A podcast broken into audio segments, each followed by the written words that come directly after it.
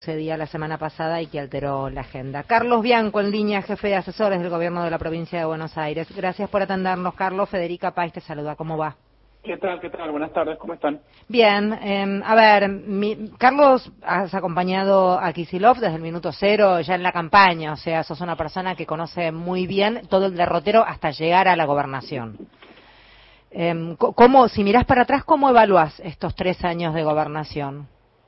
Mira, eh, fueron tres años muy, realmente muy, muy complejos, eh, en donde apenas eh, asumimos tuvimos que, lidiar contra una, una situación tremendamente desfavorable. En su momento recuerdo que en la, en la primera apertura de sesiones el gobernador lo nombró como tierra arrasada, porque era realmente lo que, lo que encontramos. Sabíamos que las cosas estaban eh, muy complicadas en la provincia, que había habido mucha desidia en todas las áreas, en educación, en salud, en seguridad, en el área productiva, etcétera, pero bueno, cuando nos sentamos en, en nuestros despachos vimos que la cosa era realmente tierra arrasada, eh, porque se habían dejado de hacer obras, había quedado una deuda multimillonaria en dólares, el parque de patrulleros que encontramos estaba eh, totalmente deteriorado, los hospitales abandonados, eh, la educación pública absolutamente, los salarios de los trabajadores estatales se habían reducido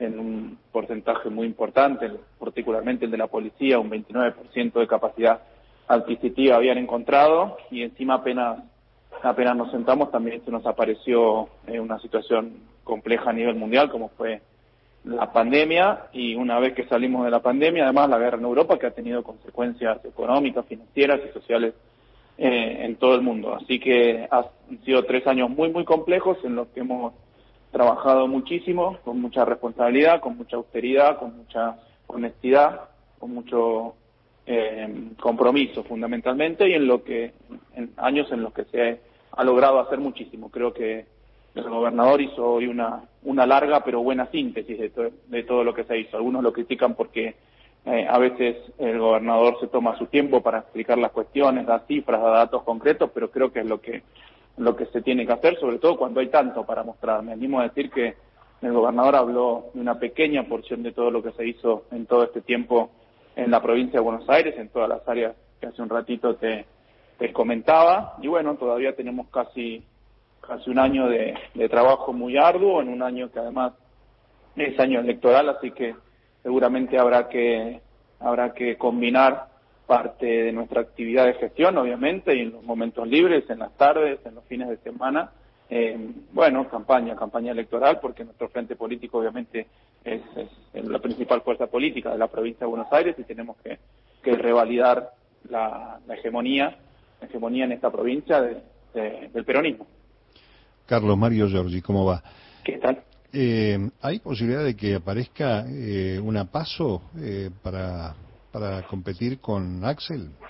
Mira, el gobernador lo ha, lo ha propuesto, lo ha planteado, que cualquier compañero o compañera que tenga eh, legítimo, genuino eh, interés de presentarse lo puede hacer.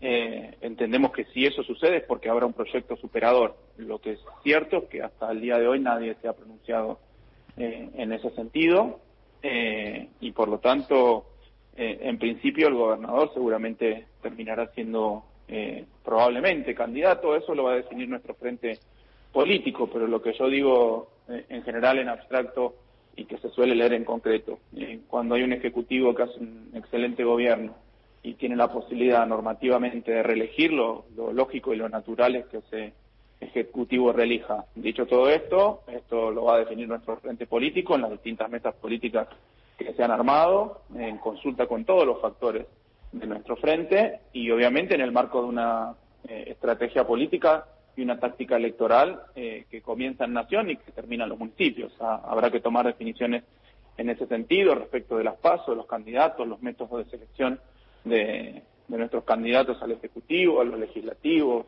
nacionales, provinciales y municipales. Bueno, es todo un trabajo que se está haciendo en nuestro frente. Hay este, en estos días, en estas horas, este, situaciones muy insólitas que uno no puede despegar de este, actos este, de carácter político electoral como que pasa con San Nicolás y Ioma, con la decisión del intendente de Pasaglia de sacar a los trabajadores municipales de la obra social de la provincia. ¿Esto lo están siguiendo, lo están monitoreando desde el gobierno? Pues además esto viene acompañado de críticas severas a la gobernación. me parece que es uno más de los tantos que vamos a ver este año, además. Eh, intentos de golpes de efecto electoral. Eh, creo que para la, oposición la campaña ya empezó, seguramente va a ser una campaña sucia, como están acostumbrados a, a, realizar, y me parece que este es un, uno de los primeros intentos. A mí, más allá de lo que se diga, lo que le hemos respondido, le respondió nuestro ministro Crepla, que le respondió el presidente de IOMA, eh, Homero Giles, a mí lo que me preocupa es que hoy hay muchos trabajadores eh, municipales en San Nicolás que no tienen obra social en este momento.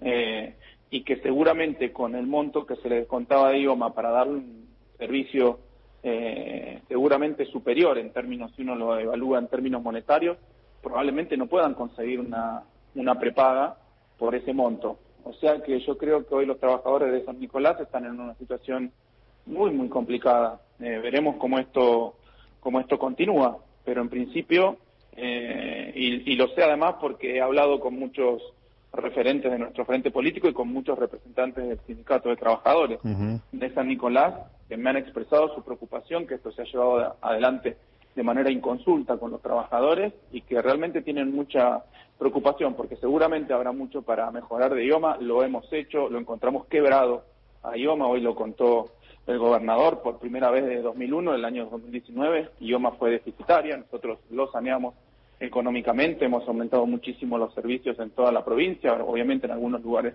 más que en otros, falta muchísimo para hacer, pero me parece que la peor de las soluciones es dejar a los trabajos, a, los a muchos trabajadores que no van a poder conseguir por ese monto que se les descontaba, en promedio cinco mil pesos se les descontaba para la obra social, eh, no van a poder conseguir una prepaga, no van a poder ah, conseguir una obra social con, con tantos prestadores y con tantas prestaciones como las que puede ofrecer IOMA en San Nicolás. O sea que eh, hoy esos trabajadores están a la intemperie, me a decir, en términos de, posibilidad de acceso al servicio de salud.